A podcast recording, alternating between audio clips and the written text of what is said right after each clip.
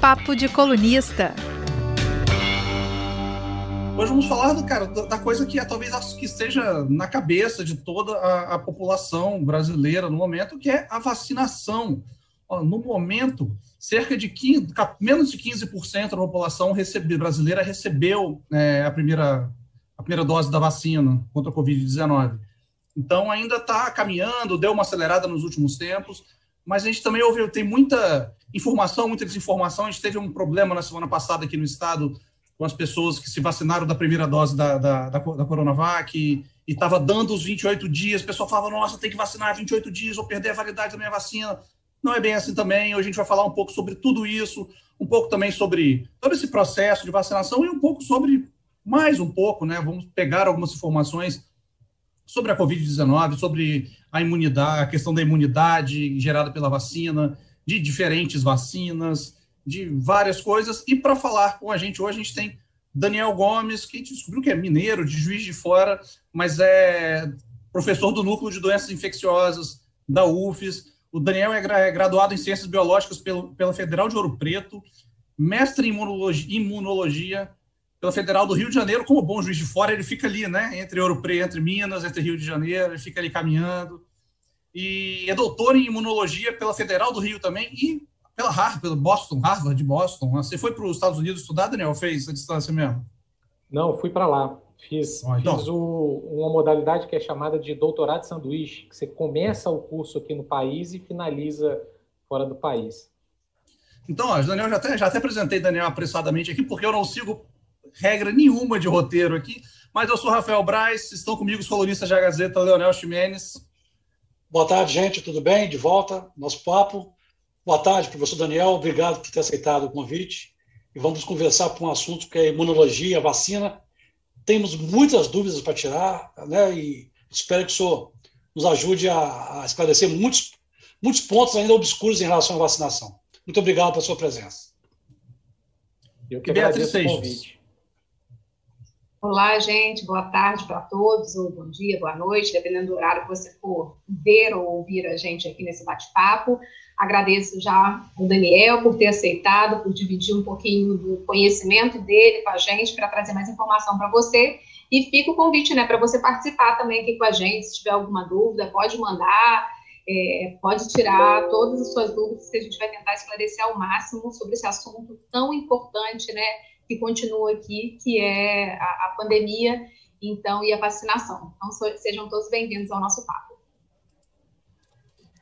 Gente, eu já, já comecei aqui, acho que mudou a ordem dos quadradinhos aqui, mas a gente reorganiza. Alguém ligou para mim e me derrubou. a gente reorganiza aos poucos aqui o, a ordem.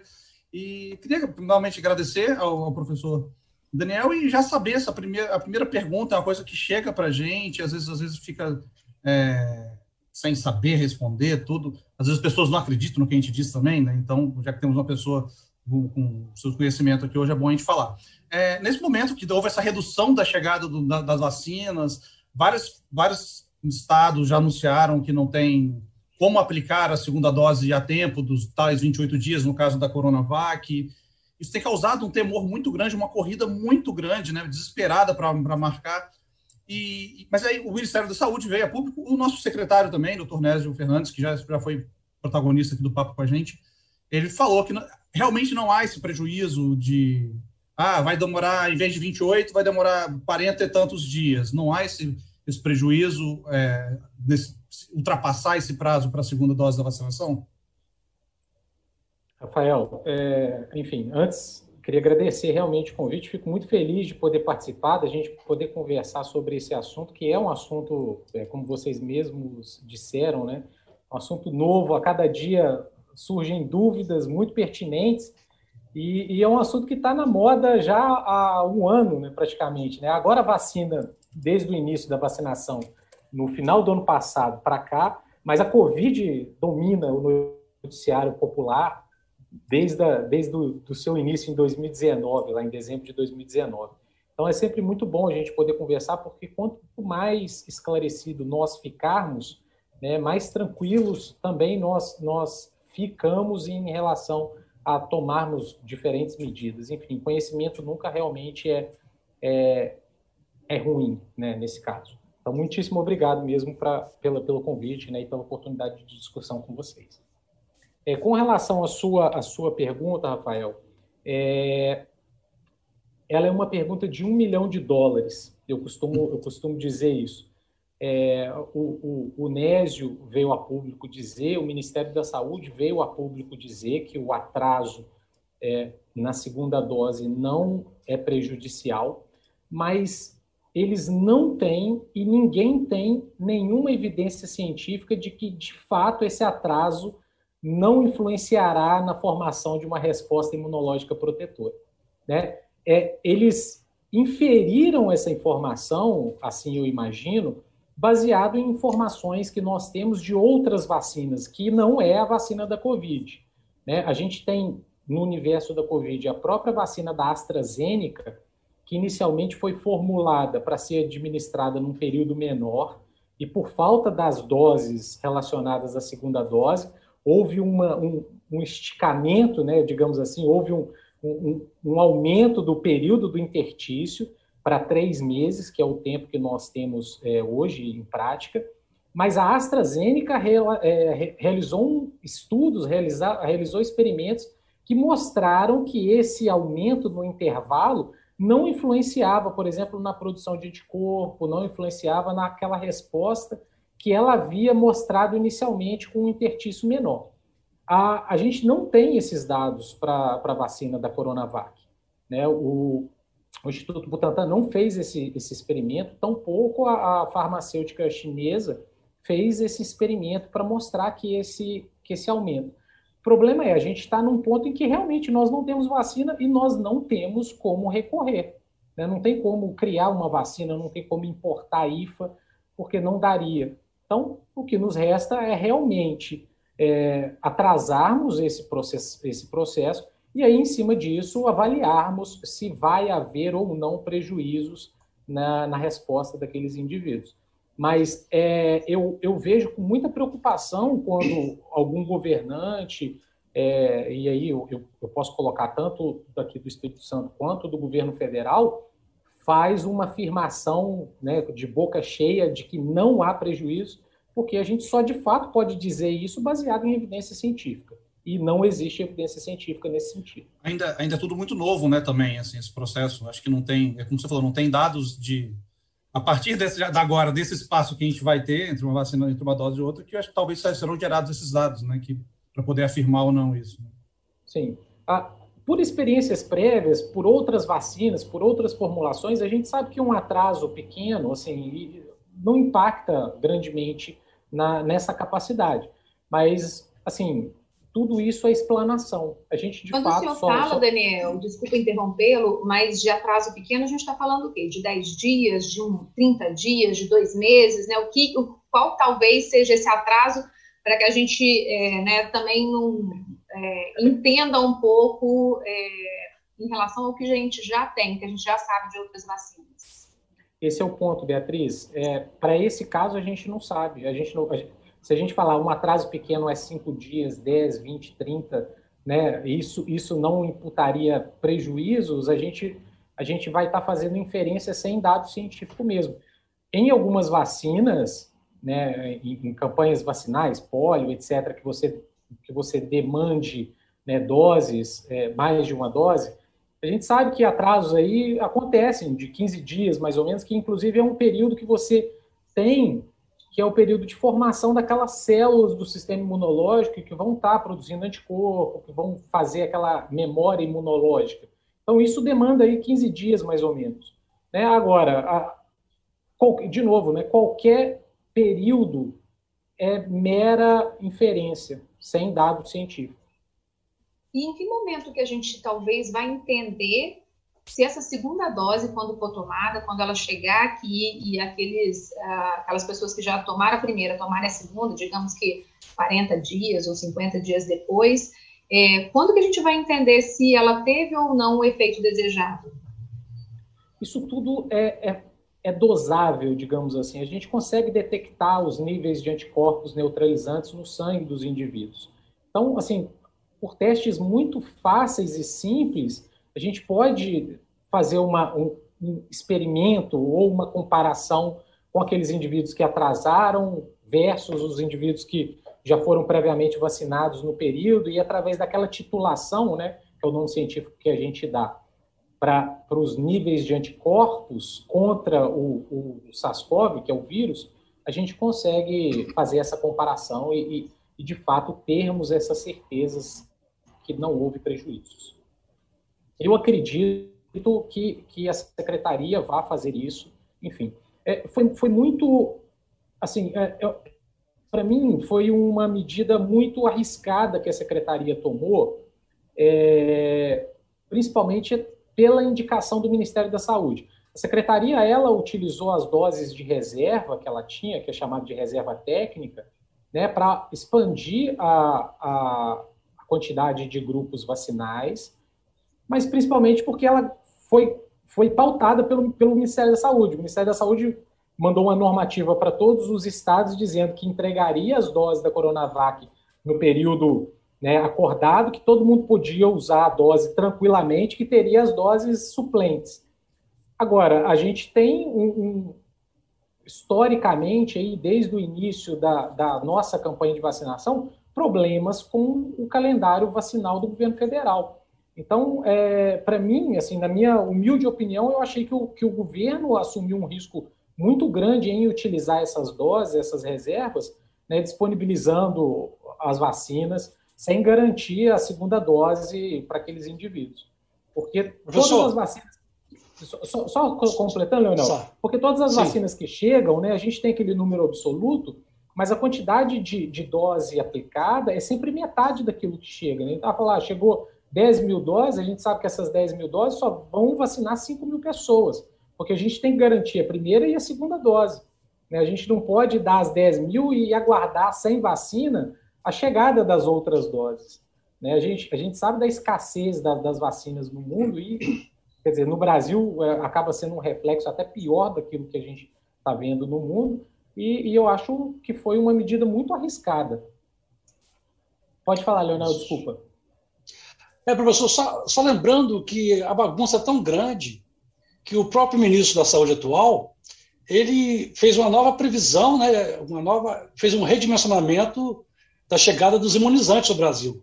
E a gente ficou sabendo, por isso, que o ex-ministro Pazuello tinha considerado já no calendário, né, nesse cronograma de vacinas, vacinas que nem tinham sido aprovadas ainda, como a russa, a Sputnik, vacinas que estavam ainda com um contrato ainda, né, que poderiam chegar ou não, e gerou isso uma, uma, um quadro absolutamente irreal e, e fantasioso. Tá? E aí eu queria, ainda falando da escassez de vacinas, professor, é, o governo do Espírito Santo e outros governos estaduais Nesta fase de escassez, eles acabaram também, influenciados por informações evidentemente erradas do Ministério da Saúde, ampliaram o escopo da vacinação, né? novos públicos, público-alvos na vacinação. No Espírito Santo, por exemplo, como professores e membros das forças de segurança. Né? Não seria mais prudente, professor, aí eu te pergunto, ter garantido a primeira vacinação da, do público-alvo inicial, que eram os, os, idosos, né, com as suas várias faixas etárias, para depois você ter uma folga garantida para poder é, imunizar esses grupos que realmente são necessários, que têm uma certa prioridade, mas agora o que está acontecendo? Os idosos, muitos, milhares, não estão sendo vacinados pela segunda vez, como estava sendo previsto. Tu não acha que foi uma imprudência também dos governos estaduais de ter ampliado esse público-alvo neste momento de incerteza? Sem dúvida, Leonel. Assim, é, o ideal era, era vacina para todo mundo, né? Era não estratificarmos as populações como a gente vem estratificando. Né? O, que, o que infelizmente aconteceu no quesito da vacina foi uma mistura de política com política pública de saúde. E aí isso virou, virou uma grande confusão, como você mesmo disse. É, eu vou fazer uma provocação ainda maior do que essa que você, que você falou sobre a inclusão de outros grupos, enfim. É, nós ainda não concluímos a vacinação de muitos grupos prioritários, de idosos de 80 a 85 anos e de idosos de, de, de 75 a 80 anos, por exemplo. Se eu vou fazer uma média bem grosseira aí, mais de 50% da, das pessoas desse, desse grupo elas não receberam a segunda dose ainda. E aí o que houve foi um, uma disponibilização das vacinas para grupos é, com idade menor, aí de 65, né? Agora a gente já tem alguns municípios vacinando pessoas de 60 anos, mas sem a cobertura ainda daqueles indivíduos que de fato são aqueles mais sensíveis ao processo de infecção. Então, assim, é, de novo, né, eu sou professor, não sou gestor público. É, Para mim é muito óbvio que a gente deveria primeiro garantir a, a proteção daqueles grupos prioritários, os grupos mais sensíveis, aqueles que sofrem mais, aqueles que morrem mais, antes de ampliarmos isso para outros, para outros grupos. Mas, assim, a, a, gente sabe que não é uma conta simples, né? não é uma medida tão simples assim. A gente sabe que tem outros interesses envolvidos, a gente tem promessas de governo federal, conversas de governo federal com governo estadual, e aí, assim, é, são, são vários viés embutidos nessa, nesse balaio.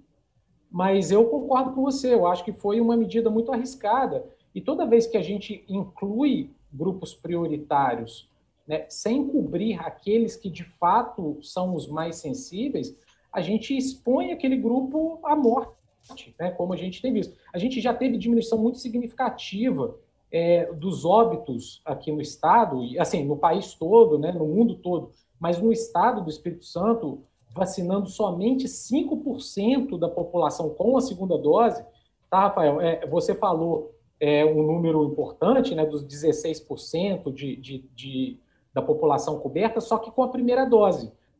Quando a gente analisa a, os grupos que receberam a segunda dose, isso cai para 5%. Tá? Então, 5% só do estado de fato foi vacinado. E quando a gente pensa em imunidade protetora, a gente pensa em imunidade conferida após a segunda dose. Por mais que a primeira dose proteja o indivíduo até ele receber a segunda dose. Né? Mas ele só vai estar protegido quando ele recebe a segunda dose. Né? Então, é, com um número muito pequeno de, de pessoas vacinadas, isso não só não é um problema só do Espírito Santo, tá, gente? O Espírito Santo ele tem, inclusive, números muito parecidos com o Brasil. Brasil também está nesse, com, mais ou menos nessa faixa de 16% da população vacinada com uma dose e 6% vacinado com duas doses. Então, o Espírito Santo está muito, muito páreo com os índices do, do Brasil em termos de doses aplicadas, né? tanto primeira quanto segunda dose. É, então, é, é muito arriscado quando a gente vai ampliando aqueles grupos é, prioritários, digamos assim, e a gente sabe que, que a pandemia, inicialmente, né, agora, agora tem mudado muito a cara, principalmente pelas novas variantes. A gente vê é, cada vez mais indivíduos jovens é, sendo infectados, a, utilização do, de leitos, né, internações relacionadas a populações mais jovens tem sido cada vez maior, é o que a gente não viu naquela primeira onda. Mas ainda assim, os idosos são aqueles indivíduos mais sensíveis ao processo natural de infecção. Contra qualquer infecção, eles são mais sensíveis. E o coronavírus não é diferente, né? A gente tem, é, a gente tem é, dados bastante robustos em relação a isso. Mas no estado a gente já viu diminuição de quase 35% de óbitos em relação a, a, essas populações mais velhas, porque eles foram mais é, é, cobertos, digamos assim, pela vacina. Mas é muito arriscado mesmo, eu concordo com você. Quando a gente amplia, a gente. O cobertor está curto, né? A gente tem que pensar isso. Cobertor curto, você vai tampar a cabeça, Nossa. alguém vai ficar descoberto. Aproveitar aqui que está dando. Está tá com um pequeno probleminha técnico aqui, mas eu vou ler uns comentários antes de, de, de a gente resolver isso aqui. Ó. Tem a Ellen Ribeiro Paiva que está preocupada, porque é, inicialmente sempre se falou entre 14 e 28 dias, mudou isso. Não mudou, como, como o Daniel falou, a gente não sabe como vai ser, veremos a partir de agora. O ideal é que se tome nos 28 dias, né, que, que, a, que as vacinas sejam oferecidas nesses 28 dias. A Alzira está muito preocupada, tem que tomar a segunda dose em maio, não sabe se até lá chegará a segunda dose. O Erailton está é, elogiando bastante o professor. Serenidade e comprometimento com o cidadão, Daniel Gomes, a primeira, a primeira pessoa que fala a respeito e que, é, que eu escuto nesses dias de dúvidas, que fala com o cidadão e eu escuto nesses dias de dúvidas. Está com bastante acompanhando. Eu vou só professor, eu só que interromper essa live para a gente abrir outra sala. Tivemos um pequeno problema na conta e nosso tempo, acho que você pode ver aí também, tem um reloginho em cima, né? Que está correndo contra a gente, nossa, né? Três minutos. É, então a gente vai só, a gente vai ter que abrir uma outra sala, a gente já volta no mesmo instante. Fica aí quem está acompanhando a gente, a gente vai abrir outro, outra janelinha aí também para voltar ao vivo, resolver esse problema esse infeliz problema, mas já voltamos rapidinho. Professor, a gente já volta, a gente vai continuar o papo aqui. Hein? Gente, voltamos aqui, desculpa pela, pela interrupção do, do nosso programa, do Papo Colunista, aqui, galera que está acompanhando a gente no Facebook, no YouTube. Isso tudo depois vai virar um podcast mais bonitinho, mais editadinho do que, essa, que foi essa confusão de hoje aqui. Então, todas as informações que o professor Daniel está passando para a gente vão estar disponíveis aqui no YouTube, aqui no Facebook, aqui no YouTube, em formato de vídeo, e também vai virar um podcast. Depois você pode conferir na sua plataforma é, favorita. Vamos voltar para, para o nosso roteiro. A, a Bia tinha uma pergunta agora para o professor. É, Daniel, com, com tudo isso que está acontecendo, esse ritmo de vacinação, que a gente não sabe né, se vai ter um ritmo linear, ou se vai ser mais ágil, ou então retrocede, como é o que a gente está vendo agora, né, com a escassez de vacinas, é, considerando ainda a situação instável que a gente tem no país na, na vacinação, você acredita que a gente vai chegar em 2022 ainda com muitas restrições né, sanitárias, podendo até ser necessário. Está passando uma ambulância aqui agora, como vocês vão ouvir. Então, ah, saiu. Isso é, faz parte, né? Fazer, fazer de casa, fazer, trabalhar de casa é, tem isso também. Mas é, voltando aqui, Daniel, é, a gente vai conviver ainda com restrições sanitárias fortes, né? Porque não teremos aí a maior parte da, da população imunizada. 2022 a gente deve começar ainda, de repente, até sendo necessário fazer novas quarentenas? Qual é a sua avaliação sobre o quadro que a gente tem né, é, até o final desse ano e pensando já no próximo? É, Bia, é uma pergunta muito importante porque todo mundo acaba, acaba sendo afetado pelas, pelas restrições, né? Isso, isso tem, tem sido muito presente aqui no país, mas eu vou, eu vou responder sua pergunta te dando alguns exemplos. Nós temos países é, em porcentagem de vacinação muito à frente do Brasil, pegar o Reino Unido, próprios próprio Estados Unidos, que está aí na faixa de 40%, 45% da população vacinada, que adotam medidas de restrição. Então, você tem lockdown mais severo, o Reino Unido saiu de um lockdown agora, estava em lockdown desde dezembro é, do ano passado, então quase três, quase quatro meses de lockdown, e lockdown mesmo com fechamento do comércio, com com fechamento de todas as atividades não essenciais, restaurantes etc., né? e, que, e que mantém medidas de restrição, apesar de terem índices de vacinação muito superiores àqueles índices nossos. Né? A gente tem visto é, uma terceira onda já afetando alguns países. Né? A gente tem alguns países da Ásia, é, o Irã passou, tem passado por uma terceira onda bastante preocupante. A França, a própria, a, a própria Alemanha é, apertando o cinto com medo de uma terceira onda. E, e o, o Ministério da Saúde sabe que essa terceira onda aqui no país não é nem questão de, de si, é questão de quando ela vai acontecer. A gente sabe que ela vai chegar aqui também, uma terceira onda. A gente vem diminuindo essa segunda onda, né, agora pelas medidas de restrição que foram tomadas por diferentes estados, e a gente sabe que, que elas são importantes e vão ser importantes para conter a circulação do vírus. Porque um ponto importante que você disse, né? A, as vacinas elas seriam uma alternativa justamente para que a gente pudesse não ter essas medidas como medidas protetivas, mas a gente não tem. Então a gente necessariamente vai ter que utilizar medidas de restrição mais severas para conter os problemas relacionados a essa disseminação do vírus.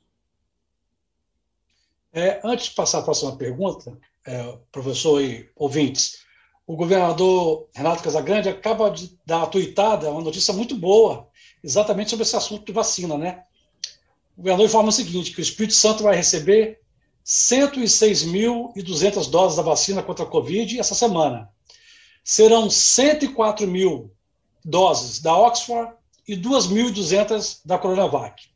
Aí diz o governador: com essas doses, pretendemos iniciar o próximo grupo prioritário, que é o de comorbidades, as gestantes, as puérperas, aquela mulher que teve neném, né, acabou de ter neném, não é isso? Uhum. E, e pessoas com deficiência permanente. Então, quer dizer, é uma notícia boa nesse mar de notícias ruins, vamos, vamos ter um reforço considerável. Agora, repare que é muito mais da vacina da Oxford, né? A Coronavac, é, pouco mais de 2% desse montante. Mas é uma ótima notícia.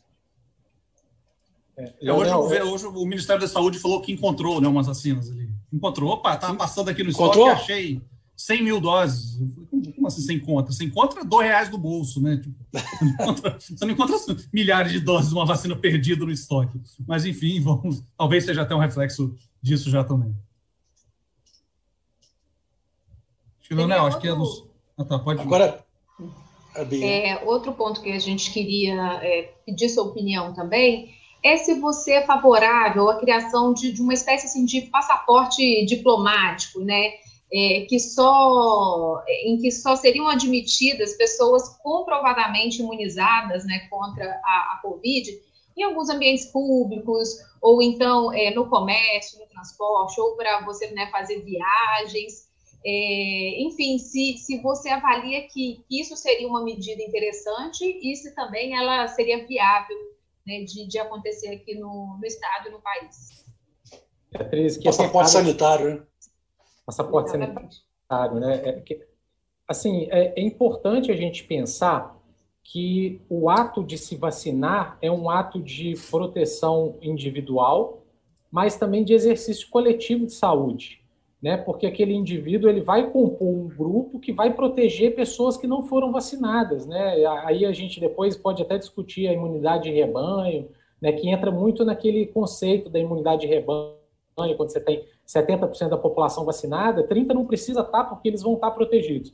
Então todo mundo que toma vacina, eles contribuem, eles eles eles deixam um legado social importante, né? Muitos países utilizam isso como um mecanismo importante. E agora, com a pandemia, eu não tenho dúvida alguma que, principalmente os países da América do Norte e os países da União Europeia, vão exigir para qualquer pessoa, não estou falando só de brasileiro, de só capixaba ou só, só é, latino-americano, o passaporte que, de, sanitário que seria a vacina para Covid, para você entrar no país.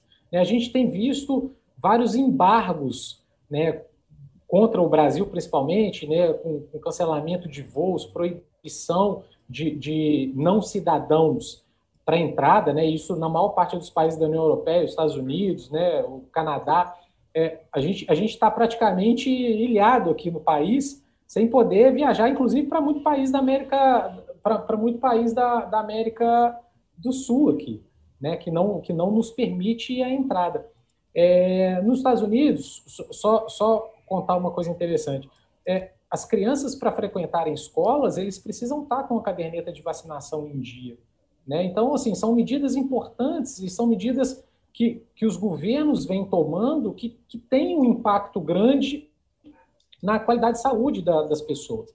Né? Agora, opinião pessoal minha, eu acho que sim, eu acho que é importante, em determinadas situações, nós exigirmos isso. Eu entendo a complexidade, por exemplo, a utilização de áreas públicas, né? Isso, isso, isso vai muito além de saúde pública, tem direito constitucional envolvido, enfim. E aí eu vou estar falando coisa que, que eu não tenho, de fato, domínio.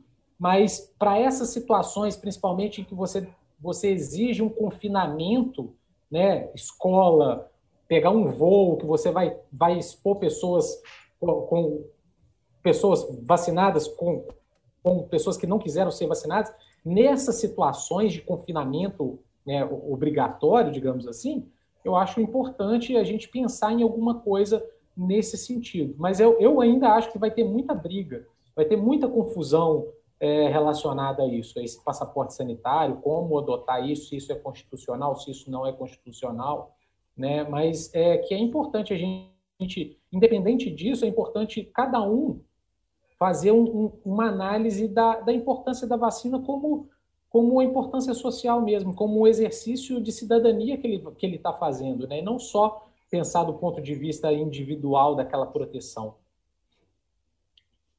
Professor, na noite de segunda, a Anvisa, que é o nosso órgão regulador, ela reprovou a vacina Sputnik, a vacina Sputnik V, a russa, né?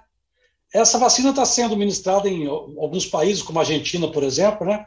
Isso gerou uma polêmica muito grande. O laboratório russo e o fundo de pensão lá reagiu de uma maneira furiosa.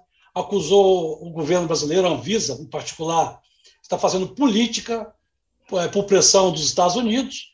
Né? Na, na sua avaliação, é, houve um excesso de zelo da nossa agência sanitária, da nossa Anvisa? É uma questão política ou os nossos técnicos da, da Anvisa estão corretos em ter, não terem aprovado essa vacina neste momento por falta de documentação, de algumas, alguns testes, alguns procedimentos que a Anvisa exige e que não foram apresentados? Leonel, é, essa pergunta também é uma pergunta. Essa aí é de 2 milhões de dólares, né? Não é nem de um milhão, não, essa é de dois. É, o que acontece? É, eu não tive ainda acesso ao relatório da Anvisa, ela não publicou o relatório na íntegra. É, do ponto de vista técnico, o que eu posso te dizer é o seguinte: né, a, o princípio da vacina da Anvisa é o mesmo princípio da vacina da AstraZeneca. É uma vacina que usa um vetor viral, que é, que é um vírus que foi transformado, que carrega uma informação genética do SARS-CoV, né, do vírus da Covid, e, e, esse vírus, quando inoculado no indivíduo, ele vai expressar aqueles antígenos, né, aqueles pedaços do, do SARS-CoV, induzindo a imunidade no indivíduo. Então, é o mesmo princípio da AstraZeneca que usa o adenovírus como esse vetor viral.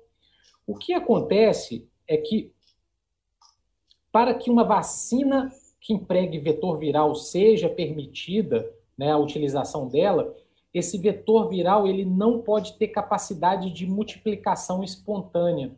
Então, ele não pode replicar sozinho digamos assim, se na vacina tem 100 vírus, aqueles 100 vírus têm que permanecer 100 e morrer 100 em você. você eles não podem se multiplicar. O que, que aconteceu é que nas análises é, preliminares da Anvisa, isso está tá nesse relatório parcial que ela, que ela mostrou, né, eles detectaram que o adenovírus presente nessas formulações da, da, do Gamaleia, do Instituto Gamaleia, que é a vacina russa, é, ele tem capacidade de replicação. hoje, hoje, inclusive, eu tive uma reunião com alguns colaboradores científicos lá do Reino Unido e, e uma das pessoas daquele grupo era russa e ela veio conversar comigo sobre, sobre isso. Né? Ela queria saber o que, que tinha acontecido e eles estavam pé da vida mesmo, assim, com. com Eram bravos. Estavam, não, estavam bravos. Ela que, que é pesquisadora, que não tem nada a ver, não tem interesse nenhum, ela estava curiosa de saber o porquê, porque na Rússia tem sido amplamente utilizado na Argentina, no México. Quer dizer, mais de 100 países do mundo vêm utilizando. Né? Nenhum país é, questionou isso que a Anvisa questionou. E ela estava querendo saber qual era a opinião né, do, do, do governo brasileiro ou da agência reguladora em relação a isso. Né? E aí, enfim, a gente conversou muito rapidamente é, sobre, sobre essa questão. Mas, então, existe essa restrição: o vírus não pode replicar. E a Anvisa, ela não utilizou somente um lote, ela pegou lotes aleatórios, inclusive de origem russa. Então, em todos os lotes analisados, é, houve detecção dessa capacidade de replicação. E a Anvisa, pelos parâmetros é, dela, né, que ela utiliza, isso foi o suficiente, ou uma das coisas mais gritantes dentro do processo de validação como, como motivo para não permitir a vacina. Bom, agora, se a gente pensar que tem dinheiro envolvido, tem interesses de diversos governos, enfim, a gente também não pode descartar questões políticas. Mas, do ponto de vista técnico, isso é realmente importante é relevante e suficiente para poder, de fato, não validar a vacina. As pessoas podem dizer também, tava... mas, mas não houve Oi, oi, oi, Rafael, desculpa. Não, não pode falar, falar tá, eu achei que tivesse eu ia fazer um não, complemento. Só, só para complementar, né? Porque o, o, o, um dos argumentos favoráveis é que essa vacina tem sido amplamente utilizada sem nenhum tipo de problema. Né? Ninguém reportou nenhum problema de segurança. Né? Nenhum país reportou problemas de segurança da vacina. De fato, a gente não tem nenhum problema associado que a vacina é, causou mutação, mutagênese induzida, indução de oncogene, né, de, de genes tumorais, né, que são as preocupações maiores. Mas é, existe um risco, né, e a gente não pode, de fato, submeter a população a risco. Eu estava pesquisando até sobre esse assunto também, né, antes de a gente fazer o papo, tudo, E eu vi muita gente falando, muita gente, muito especialista, falando que nesses de alguns, muitos desses outros países que, que utilizam não tem um órgão regulador tão, tão rígido quanto, quanto é a Anvisa. Mas a Anvisa também já, para uso emergencial, tinha aquela história de que se tivesse sido aprovado por, algum, por alguns outros órgãos reguladores, de alguns outros governos, então virou uma coisa um pouco seletiva, né? Esse pode, esse não pode, ficou, está um pouco confuso. Eu acho que eles poderiam vir a, a, a público dizer, ó, o que está acontecendo? Porque fica o perfil da Sputnik no Twitter, que é completamente, eu acho, equivocado o perfil também, fica jogando uma coisa contra a outra, e fica especialista de um lado, gente do lado, é guerra política, e, e nós, principalmente nós três, você talvez seja mais formado que a gente, ah, nós ficamos um pouco perdidos, né? A gente não sabe, às vezes, muito bem no que acreditar. E até nesse ponto ainda da Anvisa, o, o Dória, o João Dória, governador de São Paulo, anunciou para o início da produção da Butanvac, que seria a vacina 100% nacional, né? E seriam 18 milhões de doses nessa primeira etapa, até julho só que a Anvisa já afirmou também que os dados estão incompletos. Então, é, é um excesso de zelo? É esse zelo é necessário que realmente agir? Você acha que também pode ser alguma coisa política? Afinal de contas, o Dória e o presidente Jair Bolsonaro não, não se bicam mais, né, depois da campanha de 2018, onde eram melhores amigos, agora eles não se bicam mais.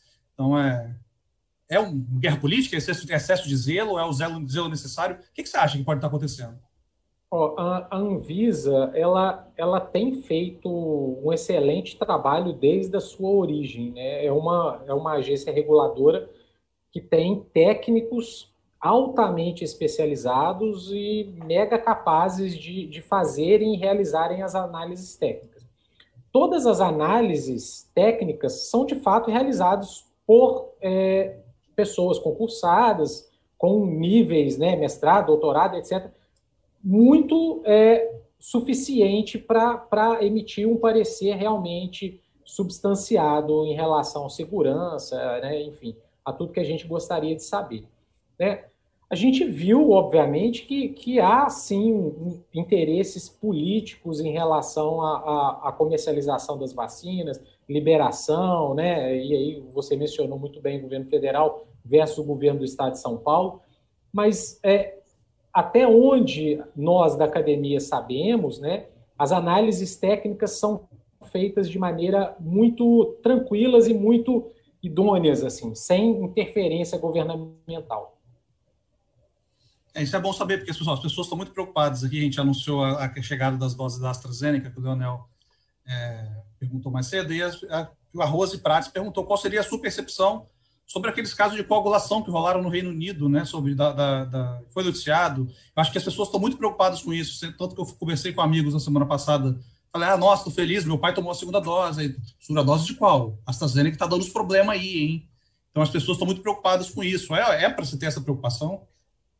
O, o Rafael, é um, é um ponto muito importante, né? A gente, a gente viu que algumas, durante o processo de liberação, durante os testes, é, houveram alguns, alguns problemas, né? Que, inclusive, é, houve até suspensão de algum, da administração de algumas vacinas até a apuração. A gente tem que pensar assim, não vou nem falar da AstraZeneca, não, tá? Eu vou botar todo mundo no mesmo balaio. A gente tem hoje no mundo mais ou menos 340 milhões de doses aplicadas. Sabe Quantas pessoas morreram por causa da vacina ou das vacinas? Zero. Não houve morte, não houve nenhuma complicação por causa da vacina. A gente viu alguns casos, a, a trombose é um efeito é, que foi bastante associado à vacina da AstraZeneca, mas todos os estudos feitos, inclusive relacionando isso, tentando elucidar esse problema da trombose, não mostraram correlação de que a vacina ou que os trombos sejam induzidos pela vacina, tá? Os trombos, eles eram associados à predisposição daquele indivíduo, que quando recebeu a vacina, houve um gatilho qualquer que, que discorreu aí, que acabou associando ao trombo. Mas não é a vacina que vai fazer o trombo, né? A gente tem aí manifestações de cada um em resposta à vacina. Tem gente que sente dor de cabeça, tem gente que fica com febre, tem gente que não tem, tem gente que não sente nada, tem gente que acha que nem foi vacinado. Enfim, são manifestações é, individuais, né? Porque a gente, a gente, nós somos diferentes, nós reagimos diferentemente aos estímulos, né? Então, é muito mais uma manifestação pessoal do que de efeito do processo de vacina. E não houve, Daniel, só, só para reforçar, sim. não existe relação entre vacina, formação de trombo, vacina e mutação, vacina e, e enfim, qualquer outro efeito mais severo. É, eu cheguei a ler que compararam, assim, estatisticamente, a possibilidade de uma trombose grave depois da vacina é, é, muito menor do que um avião cair na cabeça da gente, por exemplo, né? Seria muito mais, é, mais provável um avião cair em cima da gente do que ter um problema desse, desse porte em relação à vacina. Né? Então as pessoas têm que ficar atentas a esses discursos de, de, de alguns grupos também, né? negacionistas, que querem espalhar o terror, para impedir que as pessoas se imunizem. Né? As pessoas têm que ficar muito atentas. A gente sabe que tem uma, uma briga ideológica política no mundo, e particularmente no Brasil, sobre isso. O professor, é, o senhor considera que os imunizantes atuais eles continuam eficazes para enfrentar as novas variantes que vão surgindo no Brasil e no mundo a cada dia?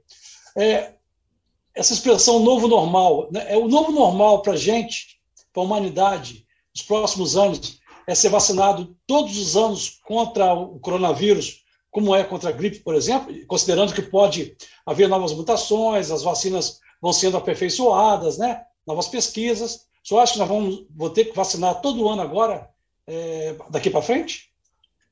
Leonel, até o presente momento, até agora, né, até hoje, dia 28, às 17 horas, eu posso te afirmar que não.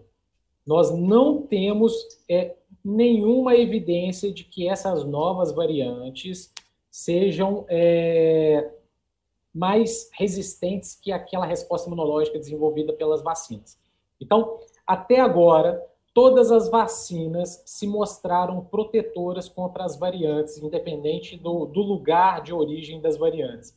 Então, a gente tem a, a, a cepa P1, a P2, a, a, da África do Sul, a do Reino Unido, enfim, entre outras, né, catalogadas e que oferecem uma certa preocupação, né, todos os estudos mostrados né, ah, com indivíduos vacinados revelaram que os níveis de anticorpos neutralizantes produzidos são capazes de neutralizar todas elas, todas as cepas é, circulantes aí. Obviamente, quando a gente não tem uma cobertura vacinal e aí a gente coloca naquela mesma panela pessoas vacinadas, então teoricamente resistentes, com pessoas não resistentes, a gente pressiona o vírus a mutar.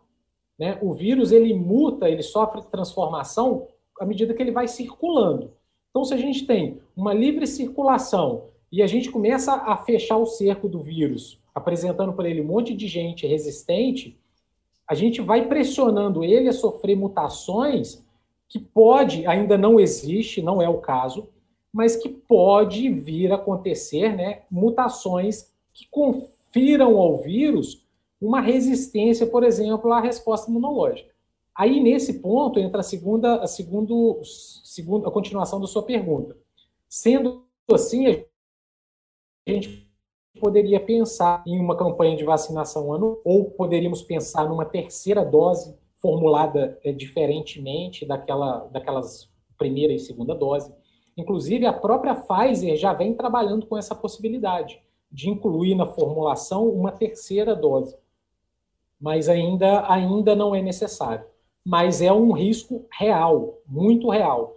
E é até se a gente considerar a, a lentidão do processo de vacinação, tá?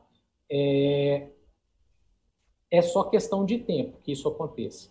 Porque a gente tem visto o surgimento de cepas resistentes, né? A cada momento, uma cepa mais resistente que causa mais problema, mais dano, mais morte, vem surgindo.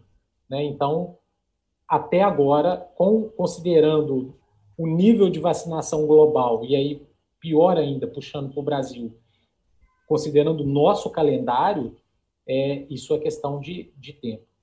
O Brasil hoje é, é um, um, lugar que preocupa o mundo, né? A, a, gente, a gente virou uma grande estufa de variantes, porque a gente tem livre circulação da população e essa livre circulação faz com que o vírus circule sofra os processos de mutação que é natural de qualquer vírus, isso é importante dizer, não, o coronavírus não é um, um vírus alienígena, né, que ele consegue mutar e os outros não. Todo, todo, todo vírus tem essa capacidade. E ele tem essa capacidade toda vez que ele, que ele passa em alguém, que ele infecta alguém. Isso é evolução. Ele vai evoluindo, vai melhorando à medida que ele, que ele vai se reproduzindo, digamos assim. Daniel, é, essa semana o Ministério da, da Saúde ele enviou uma nota técnica orientando, né, que todas as grávidas e as puérperas, é, novamente as mulheres, né, no período pós-parto, elas é, sejam colocadas no, dentro do, do, grupo prioritário, né, para receber a, a imunização contra a Covid-19. E no primeiro momento não havia essa indicação eu queria que você explicasse para a gente o que, que, mudou, né? Houve alguma. É uma mudança de entendimento ou é, estudos mostraram algo que é, fizeram com que o governo, o Ministério tomasse essa decisão de prioritário ou não entre é, essas mulheres? É, excelente pergunta, viu, Beatriz? É, foram vários fatores que, que levaram essa mudança do entendimento. Por que inicialmente grávidas, crianças não foram é, colocadas como grupos prioritários de vacina?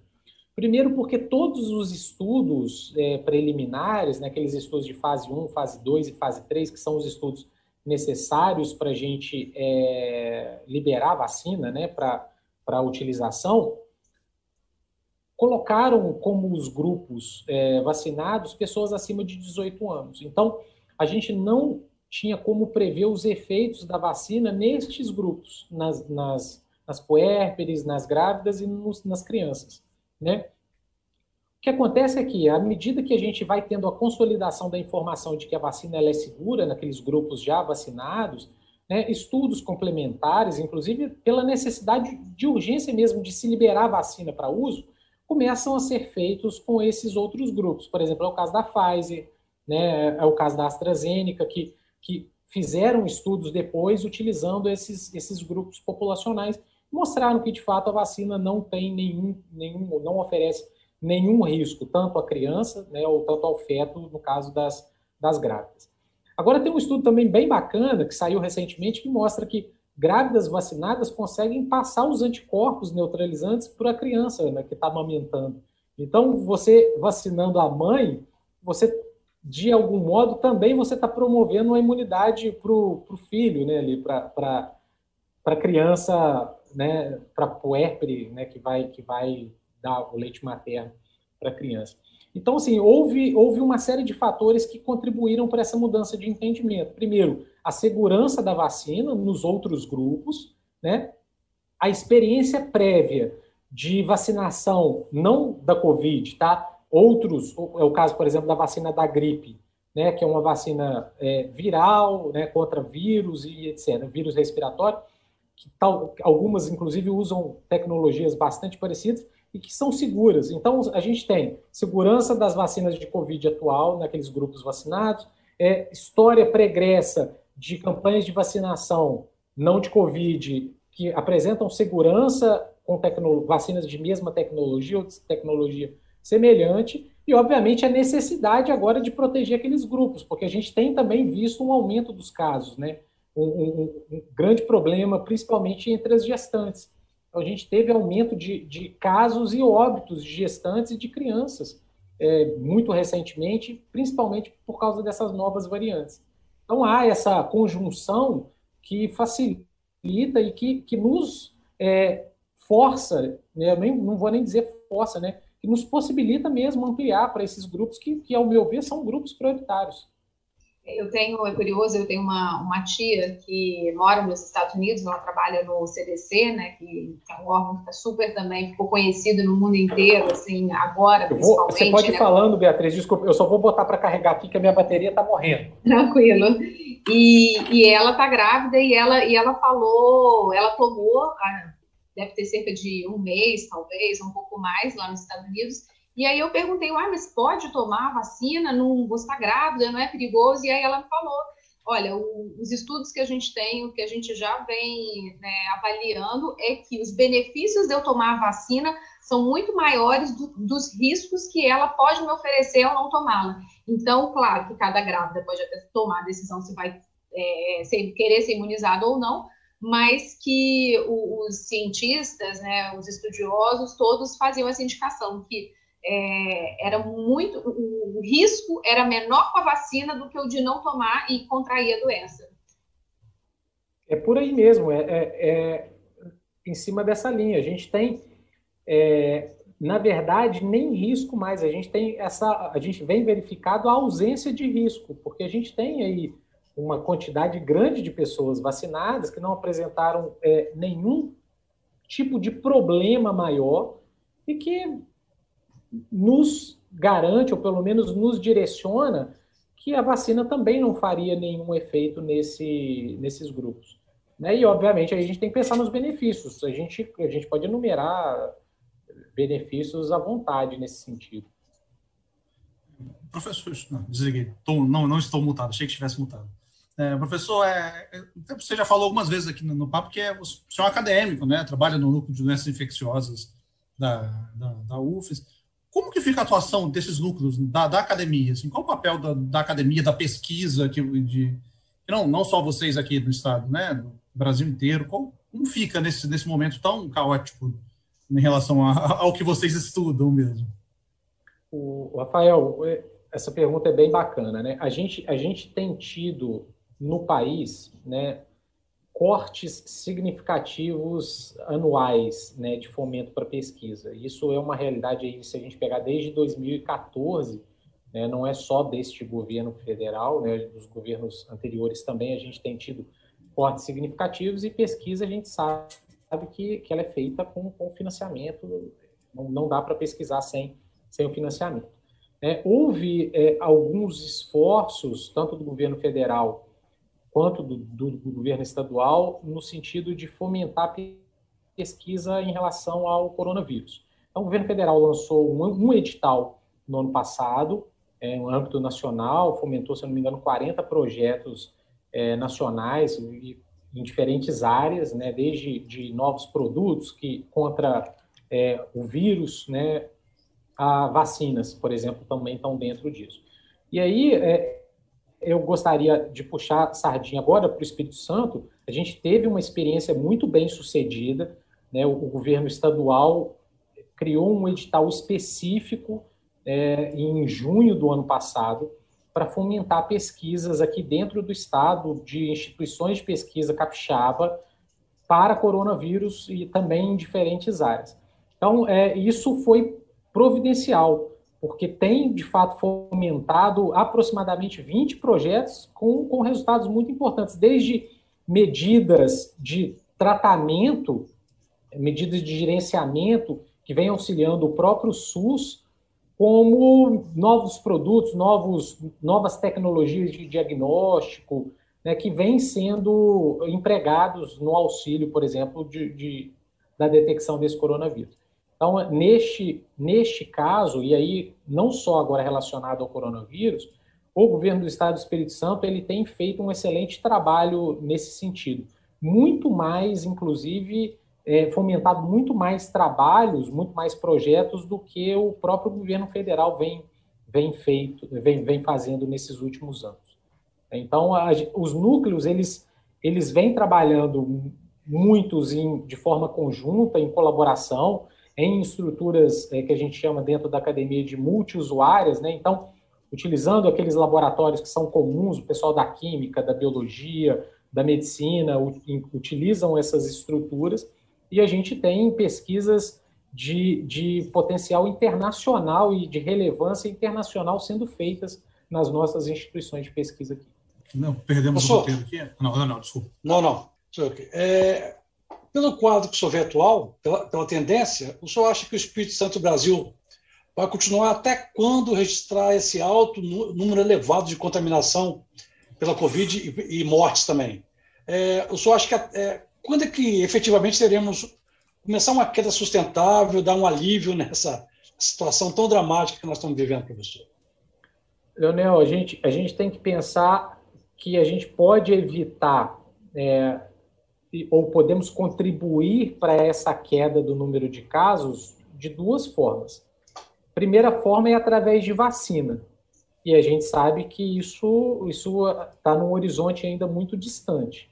É, pelo calendário de vacinação, a gente receberia ainda vacinas em dezembro e entraria, isso se, se for cumprido de fato, né, a risca, como o governo federal gostaria que fosse cumprido, a gente receberia ainda em meados de, da segunda quinzena de dezembro os últimos lotes de vacina da Moderna e a gente entraria com campanha de vacinação ainda para o próximo ano. Né? Então, vamos, vamos pensar aí num cenário ótimo, primeiro trimestre do próximo ano, a gente teria todo mundo né, dos grupos elegíveis vacinados, e aí sim a gente teria um impacto maior na diminuição de casos. Mas isso não vai acontecer é, num horizonte próximo, como a gente sabe, e a gente, a gente sabe que a terceira onda vem antes das vacinas. Essa terceira onda vai chegar antes da, de, de todo mundo ser vacinado. E a gente tem a outra alternativa, que é, de fato, o distanciamento social. Né? O, o respeito aquele distanciamento, a, o, ao fique em casa, se for possível, né? ao uso individual daquelas medidas de proteção, né? a sanitização das mãos com água e sabão, com álcool em gel, uso de máscara, enfim. A gente só contribui né, para a diminuição dos casos se a gente contribuir para a diminuição da circulação do vírus. E a gente só diminui essa circulação, de fato, né, tendo mais cuidado, tomando mais medidas restritivas. Então, eu acho que, que a gente ainda vai ter muita, vai, muita água vai passar debaixo dessa ponte e, e a gente ainda vai ter muito, muita medida restritiva ainda até que, de fato, todo mundo tome a vacina e, e a gente tenha um impacto pela vacinação. Só a gente trazer, tava... Rafael, antes de. Não, eu, eu, não encerrar, pra... eu não encerrar, não, Bia, mas tudo bem. Ah, é, só para trazer um, o dado que acabou de ser atualizado, né, foram, nas últimas 24 horas, o Espírito Santo registrou 77 mortes, então é um número ainda muito alto, né, a gente continua aí com, com um número de óbitos muito elevado, e, e nas últimas 24 horas foram identificados também 1.754 novos casos. Então, ultrapassando aí 430 mil pessoas infectadas aqui no estado desde o início da pandemia. Então, como o professor falou, é, as pessoas têm que fazer o possível né, para tentar não circular, ou se circular, tomar todos os cuidados, porque é, os números continuam preocupantes. Rafael? É, desde o início, né, da, desde o ano, passado ainda, lá, os especialistas já falavam que era bem capaz que a gente fosse viver em ondas de, de isolamentos, né, em ondas de lockdown, que eles gostam tanto de dizer. É, tipo, complicou o sistema de saúde, restringe circulação, restringe tudo. Eu converso com amigos da Europa que a gente estava aqui falar achando que estava em lockdown e ele estava trancado em casa há três meses na, na Irlanda, né? O professor até citou no começo o Reino Unido ali também. Então, é, eu acho que é o que não temos nesse momento é o que podemos fazer, como o professor falou, a imunização pela vacinação, diminuir a circulação do vírus com a imunização ainda está longe do, de ser o ideal, então, se pudermos, né? É, como você pode perceber, professor, nós três estamos em casa, né? Estamos de home office há mais de um ano também. Só fomos na redação tomar vacina de gripe. Só. Né? Então, é, a gente está fazendo o que a gente pode fazer para evitar essa circulação do vírus também. Queria agradecer a presença do professor Daniel com a gente, foi muito bacana, apesar dessa interrupção no meio ali. O vídeo vai ficar disponível, tem muitas perguntas que chegaram aqui depois, que a gente já respondeu durante o papo, então não vou realizar de novo, mas as pessoas que estão fazendo as perguntas podem, ó, tem a Ellen aqui, pode voltar um pouquinho no início do papo, ali no meio, a gente já respondeu essas questões. Esse vídeo vai ficar disponível aqui no Facebook, aqui no YouTube, e vai virar um podcast também, sem a quebra no meio para ouvir todo mundo depois. Obrigado, professor. Se quiser deixar algum recado, o espaço é seu. Eu que agradeço, viu, gente? Muitíssimo obrigado pelo convite. Fiquei muito feliz de participar. Eu acho que, que é isso. Eu acho que a gente, entre um bate-papo informativo, a gente, a gente faz o nosso trabalho de disseminadores de informação. E é importante fazer um apelo à população para que ela contribua, né? Seja pelo processo de vacinação, a gente tem visto muita resistência ainda né, no Espírito Santo. A gente teve é, uma série de, de, de, pessoas que se recusaram em tomar a segunda dose da vacina, né, que não apareceram para tomar a segunda dose da vacina. Então, é importante, sim, é, é importante a gente bater na tecla que a vacina é segura, que a vacina ela vai proteger você, vai proteger as pessoas que você ama, e que, além disso, é muito importante que a gente mantenha é, as barreiras é, impostas, né? que a gente não tire essas barreiras, que a gente não afroche o cerco, que a gente mantenha as medidas é, individuais de proteção e as medidas coletivas de proteção. Então, gente, muitíssimo obrigado. Desejo a todos é, uma excelente semana com muita saúde. Para todos nós, para todo mundo que nos acompanha também aí, muito obrigado pela companhia mais uma vez. Semana que vem a gente volta com mais um Papo de Colunista aqui em A Gazeta. Valeu. Obrigada, obrigado. professor. Obrigada, Nossa, gente. Tchau, obrigado, tchau. professor. Obrigado a todos pela audiência. Na próxima semana tem mais Papo de Colunista em agazeta.com.br e nas principais plataformas digitais. Trabalhos técnicos, Farley Silva. Sonoplastia, Murilo Marim. Edição, Vanessa Escardo. Direção-geral, Elaine Silva.